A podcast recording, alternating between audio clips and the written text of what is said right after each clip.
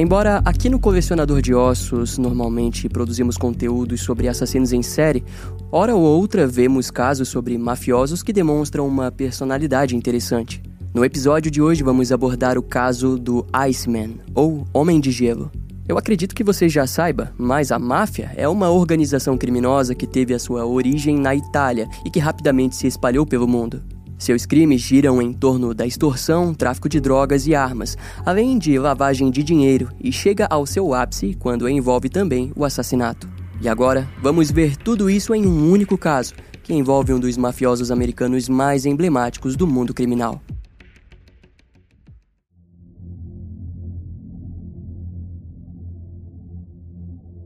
O mês de fevereiro de 1980 foi inesquecível para o departamento de polícia de Jersey City, em Nova Jersey. Na primeira semana do mês, o proprietário de um complexo de prédios observou ao pé de um penhasco um tambor amassado e estranhamente perturbador.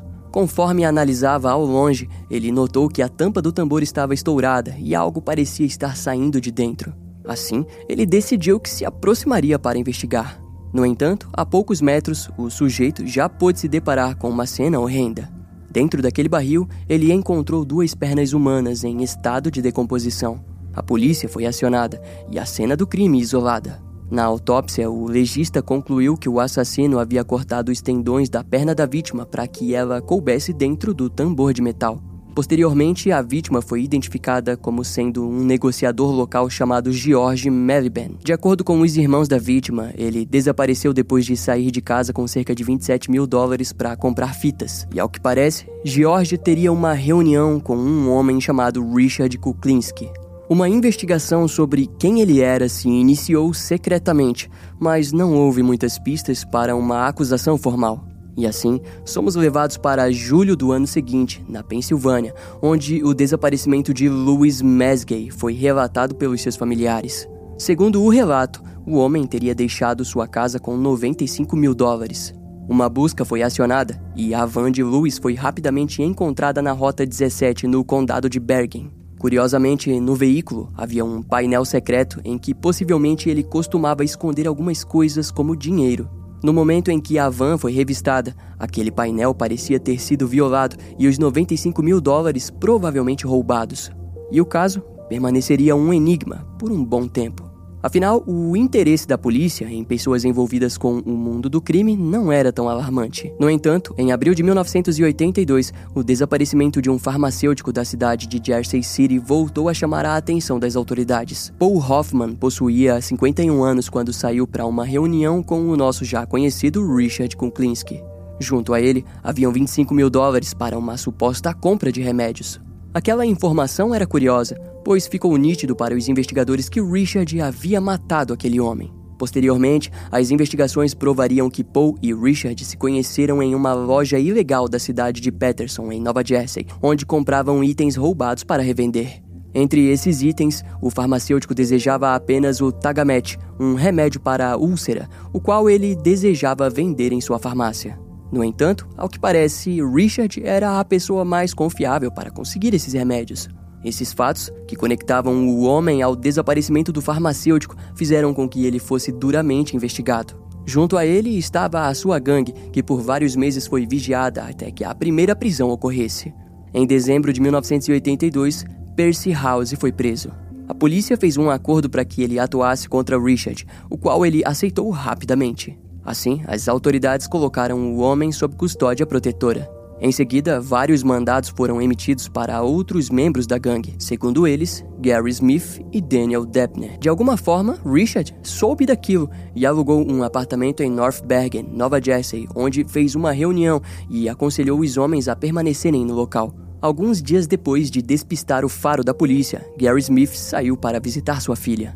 Entretanto, aquela atitude despreocupada pareceu ter deixado Richard irritado, pois o corpo do ex-membro da gangue foi encontrado algum tempo depois no hotel em que ele havia se escondido. O achado foi macabro, porque quem quer que tivesse cometido aquele crime pôs o seu corpo entre o colchão e o box da cama. Desse modo, nos dias seguintes à sua morte, várias pessoas alugaram aquele quarto e dormiram em cima do cadáver do homem. Embora as testemunhas sentissem um cheiro estranho no quarto, não imaginavam que havia um homem morto debaixo do colchão. Seria somente após o Natal de 1982 que o gerente do hotel seria chamado para investigar a origem do cheiro que já havia se tornado insuportável. De acordo com o patologista forense Michael Baden, Gary Smith foi envenenado, mas a marca de ligaduras em seu pescoço apontava para um assassinato. A morte de uma das pessoas de interesse da polícia deixou os investigadores responsáveis pelo caso preocupados. Mas, para piorar, cinco meses depois, um ciclista estava pedalando pela estrada Clinton, na cidade de West Milford, em Nova Jersey, quando se deparou com um cadáver cercado por abutres. O corpo estava literalmente embrulhado em sacos de lixos verdes e praticamente tinha sido descartado no local como lixo. Os médicos legistas de Nova Jersey tiveram dificuldades para estudar o caso, mas conseguiram identificá-lo como Daniel Deppner. O cadáver apresentava manchas rosadas em sua pele, indicando um possível envenenamento por cianeto. Mas também era possível identificar marcas de estrangulamento em seu pescoço. A causa da morte acabou sendo listada como indeterminada, mas era notável a semelhança com o caso de Gary Smith. Seguindo a teoria da polícia, a ausência de marcas defensivas sugeria que as vítimas foram primeiro incapacitadas com o veneno e em seguida estranguladas. Aquela ideia fazia sentido, porque é incomum encontrar casos em que homens adultos e saudáveis são estrangulados com sucesso sem deixarem nenhum tipo de sinal de luta. Eles tinham motivos para acreditar que a última refeição ingerida pela vítima era caseira, e assim notaram que a 5 quilômetros de onde o corpo foi achado estava um rancho onde a família de Richard costumava andar a cavalo. Naquela altura, já haviam três assassinatos conectados circunstancialmente ao suspeito. Porém, esse número veio a aumentar depois que o corpo de Louis Mesgay foi encontrado em um parque da cidade de Orange Town, Nova York.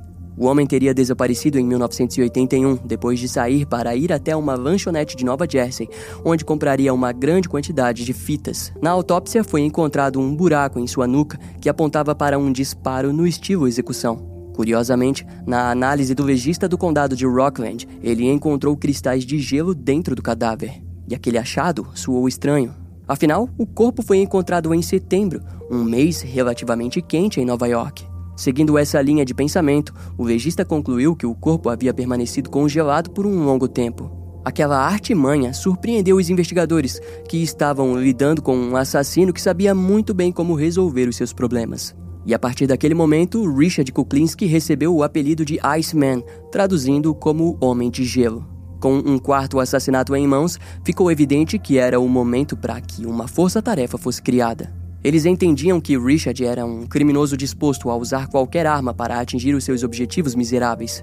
Naquela altura, a Polícia Estadual de Nova Jersey possuía várias informações que conectavam a gangue de Richard a diversos roubos aleatórios e também aos assassinatos recentes. Nos últimos cinco anos, o Homem de Gelo estava burlando a lei da sociedade e conseguindo diversos ganhos pessoais. Além disso, os investigadores estavam convencidos de que o número de assassinatos cometidos pelas mãos daquele homem poderia ser ainda maior do que imaginavam.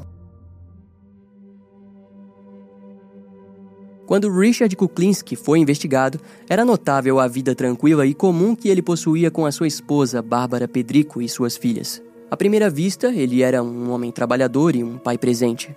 E para um suspeito de assassinato, Richard até que passava bastante tempo com sua família.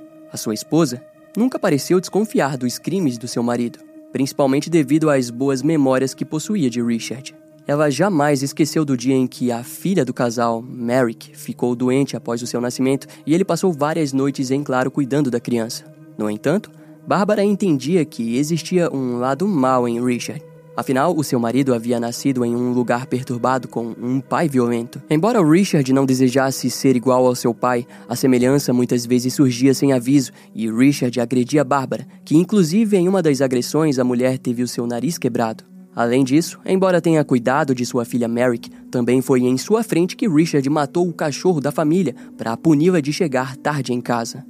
O aspecto abusivo era nítido no sujeito. Mais tarde, Bárbara relataria às autoridades que Richard agia como se ela e sua família pertencessem exclusivamente a ele. Em um momento, até mesmo a ameaçou de que, se fosse embora, ele mataria todos os seus parentes. Ao longo de sua vida, a filha do casal, Merrick, jamais esqueceria de diversos incidentes de violência ou de abuso psicológico que Richard empregava em sua família.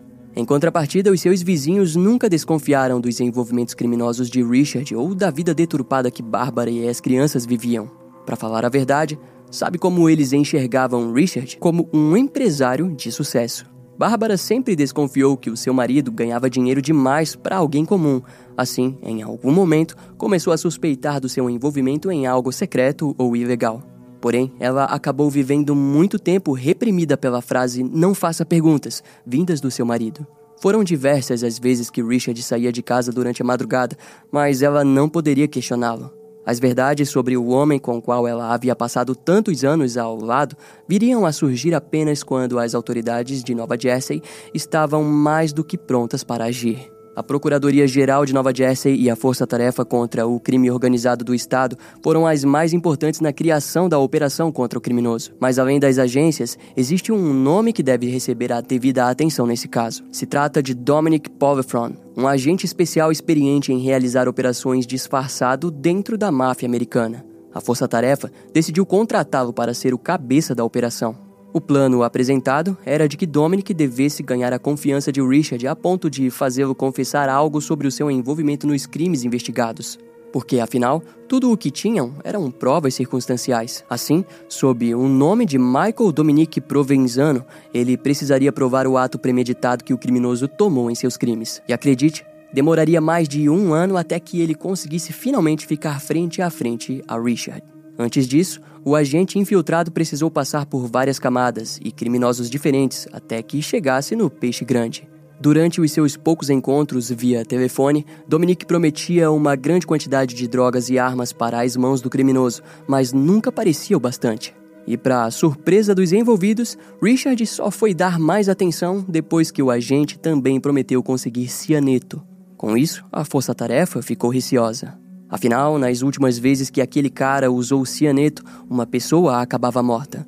E foi assim que eles finalmente marcaram de se encontrar na parada de caminhões Vince Lombardi, em Nova Jersey. O encontro foi exatamente como a força-tarefa desejava. A vasta experiência do agente secreto fez com que a conversa fluísse ao ponto de incrivelmente Richard compartilhá-lo diversas informações. A reputação que eles tinham do Homem de Gelo era de um ar de superioridade, inteligência e cuidadoso, mas o que aconteceu foi o oposto disso.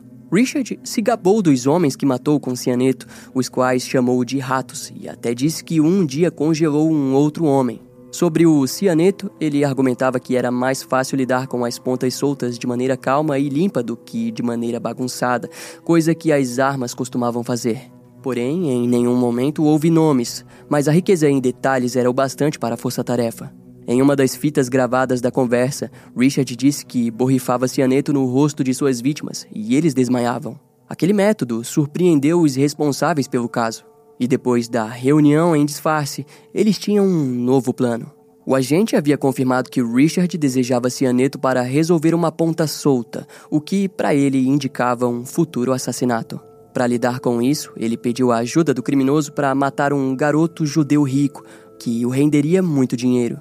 Richard parece ter gostado do agente disfarçado, pois rapidamente aceitou ajudá-lo e até mesmo marcaram um dia para agir. No dia 17 de dezembro de 1986, o agente levou alguns sanduíches comprados que deveriam ser envenenados pelo criminoso com o veneno dado por Dominique. Richard, então, pegou os sanduíches e retornou para sua casa, onde prepararia o plano. Mas, obviamente, o criminoso foi astuto ao aplicar o veneno em um dos sanduíches ainda na rua e testar em um cachorro, onde descobriu que estava sendo enganado e não se tratava de veneno de verdade. O homem retornou para casa desconfiado da situação.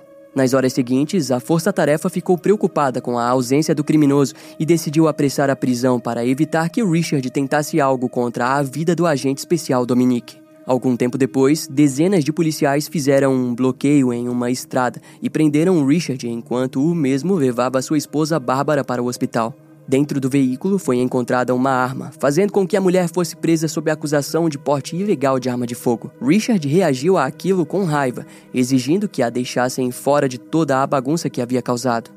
Em resposta, os investigadores foram muito espertos. Eles jogaram conforme o jogo do mafioso e disseram que eles não acusariam Bárbara se Richard desse algo de valor, ou seja, uma confissão. E a partir daquele ponto, o mafioso notou que havia perdido o jogo e que estava prestes a ficar frente a frente com as consequências dos seus atos. Os primeiros casos a irem para julgamento foram os dos assassinatos de Daniel Deppner e Gary Smith. Em janeiro de 1988, a promotoria disse que buscaria a pena de morte para Richard.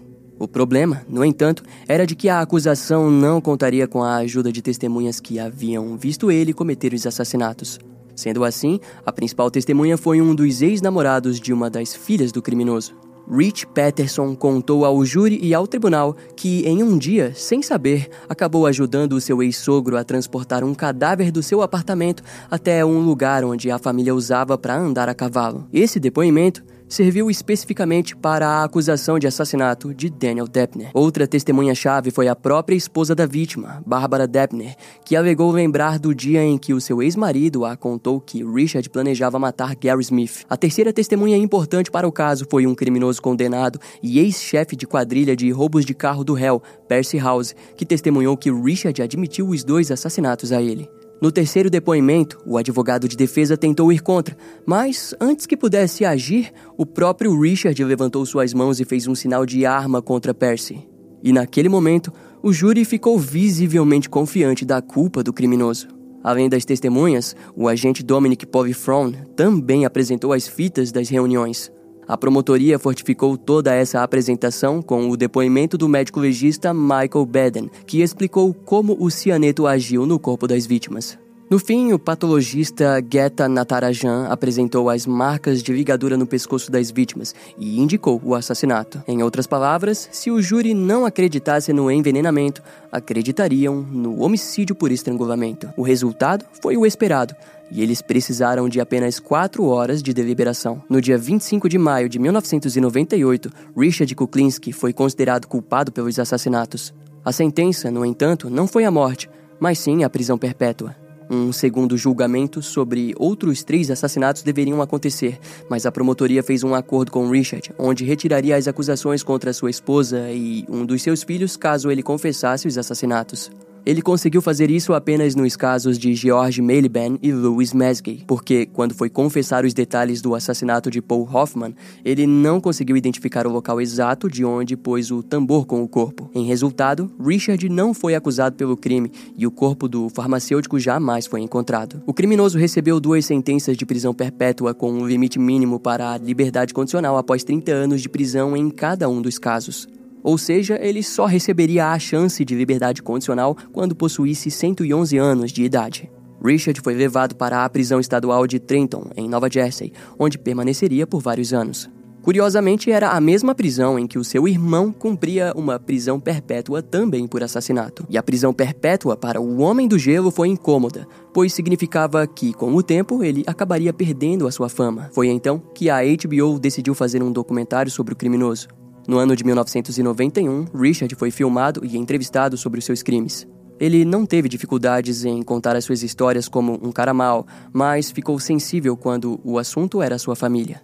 Na prisão, Richard conheceu o assassino John List, condenado por matar todos os membros de sua família. Segundo ele, tudo o que pôde sentir por John foi desprezo. Em 1993, Bárbara e Richard se divorciaram por questões financeiras, mas ela continuou visitando ele uma vez por mês.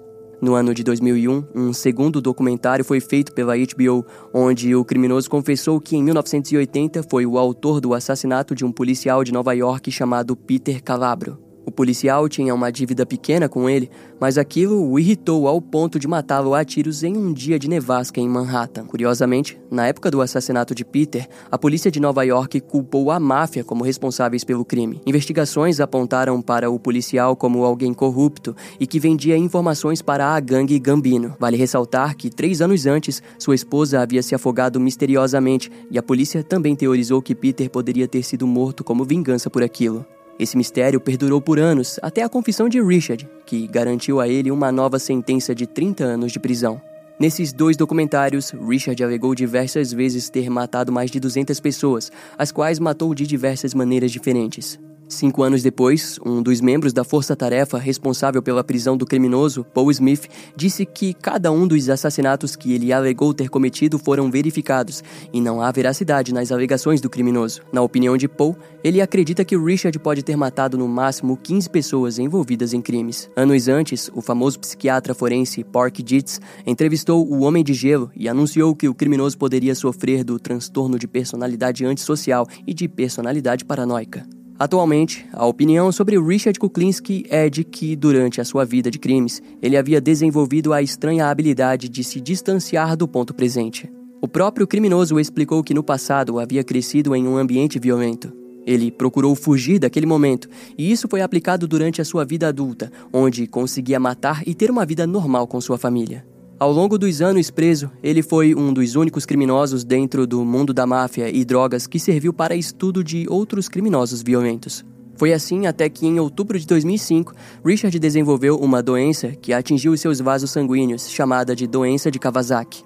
Ele foi transferido para ser cuidado no Centro Médico de Trenton, onde a sua ex-esposa assinou uma ordem de não ressuscitar em caso de parada cardíaca.